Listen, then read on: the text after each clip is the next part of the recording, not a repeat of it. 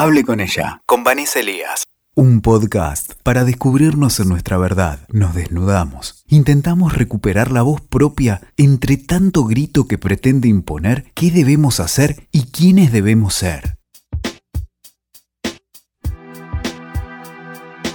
Hola, ¿cómo están? Soy Vanessa Elías y este es un nuevo encuentro de Hable con ella.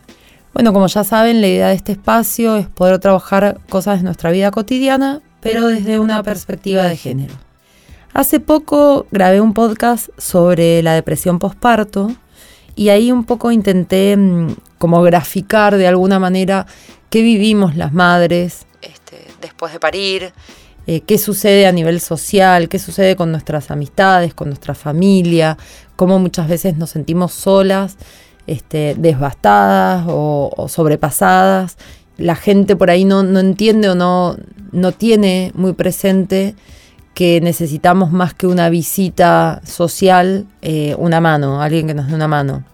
Y en función de esto y de gente que me escribió y, y de debates que se suscitaron al respecto, pensé en hablarles hoy de la paternidad.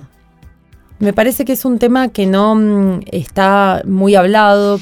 No sé si es tabú, pero es un tema que, al que se le pasa por al lado. Es cierto que culturalmente la paternidad nunca ha tenido mucho peso. Eh, no escuchamos que se le pregunte mucho a los varones cuándo van a ser papás, no se les pasa el reloj biológico, no tienen esa presión constante y la, paternidad claramente nunca ha sido la finalidad última de los varones. Eh, lo que les da identidad al, varón no es la paternidad. De cualquier manera, creo que en esta vuelta eh, que estamos intentando las mujeres, que tiene que ver con posicionarnos en otro lugar, con redescubrirnos, volver un poquito al origen y autorizarnos y habilitar eh, nuestros deseos más allá de la maternidad. En esta vuelta creo que es fundamental la paternidad, porque mm, cuando las mujeres, cada caso es, digamos, un mundo, ¿no? Hay casos completamente diferentes en relación a cómo elegimos maternar las personas gestantes. Entonces, y todos, todos esos casos son válidos. Pero si vamos al caso que aún hoy sobrevive de eh, personas gestantes que maternan con un varón eh, en, un esquema, digamos, de, incluir a un otro, me parece que la inclusión de ese otro necesariamente tiene que habilitarlo para poder eh, elaborar y construir el rol. Porque ahí es donde tenemos el mayor de los conflictos ningún varón sabe cómo ser papá.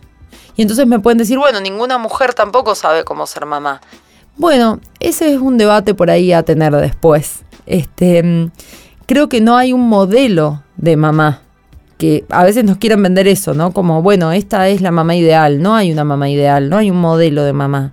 Pero sí es cierto que la maternidad en nosotras está incorporada desde muy temprana edad. De hecho, si vemos a, las niñas, generalmente es un juego, un juego naturalizado, jugar a ser mamá alzar y dormir a cualquier cachorro de lo que sea. Yo siempre hago un chiste y digo, las nenas en la plaza ven una cucaracha bebé y se enternecen.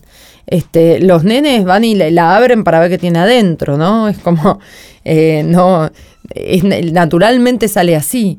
Entonces digo, imagínate que nosotras estamos este, haciendo dormir a la cucarachita desde los tres años y bueno, hay algo de eso natural, si lo quieren llamar instintual, a mí no me gusta, no, no creo que haya un instinto maternal, pero sí creo que la cultura nos dejó tan fijas a ese lugar que hay algo que se naturalizó. Entonces esto mismo, con mucha naturalidad, alzamos un bebé de lo que sea y lo hacemos dormir, por ejemplo, ¿no? Eso no le pasa al varón. Digo, de chiquito el varón tiene otras curiosidades.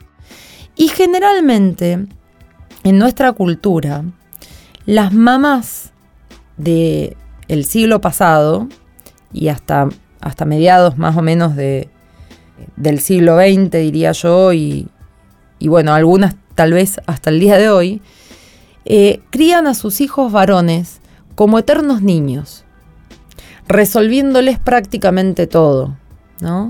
Como bueno, yo te cocino, yo te plancho, yo te lavo, yo, eso, yo te hago tal cosa, ¿no? Entonces, eso de alguna manera puede ser leído como un privilegio, pero también lo cierto es que los invalida.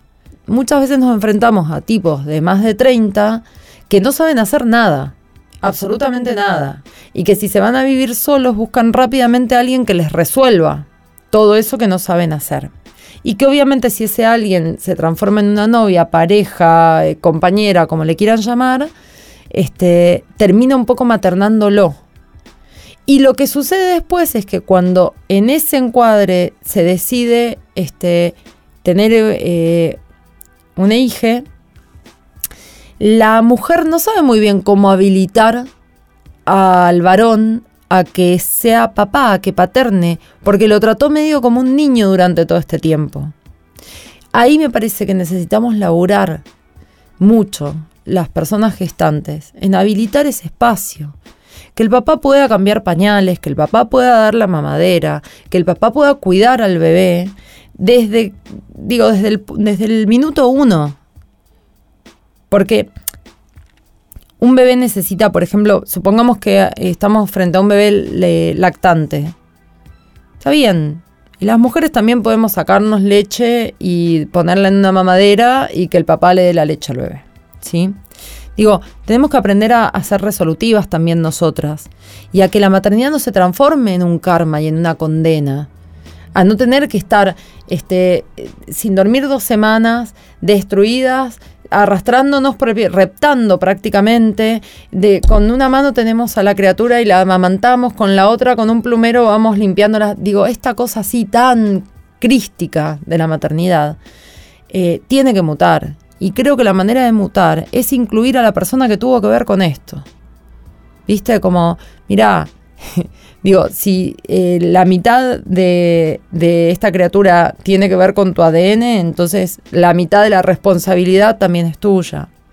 Y que esa responsabilidad no sea solamente un recurso legal que implique derechos para el varón, sino que sea una responsabilidad de hecho, real.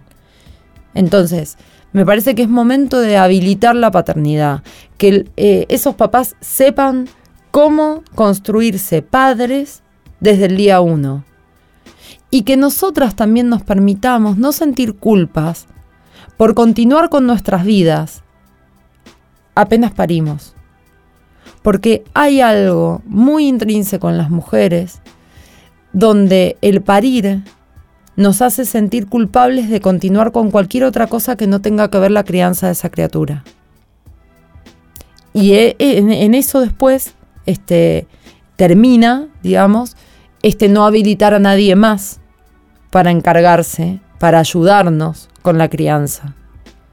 Y si no habilitamos a alguien que nos ayude con la crianza, entonces la crianza nos, este, nos desborda por completo, nos em, deja en un lugar realmente de resto. Ya no hay posibilidades de que exista una mujer. Es solo mamá toda mamá. Y toda mamá es demasiado. Bueno, espero que podamos abrir debate. Eh, les leo. Saben que si quieren pueden encontrarme en las redes, en Facebook como Lic Vanessa Paola Elías, psicóloga con perspectiva de género, en Instagram como Lic Van Elías y en Twitter como Lic Vanessa Elías 1. Y ahí pueden sugerirme temas que les interese este, abrir eh, pueden comentarme los podcasts o bueno, para lo que quieran. Eh, hasta el próximo encuentro.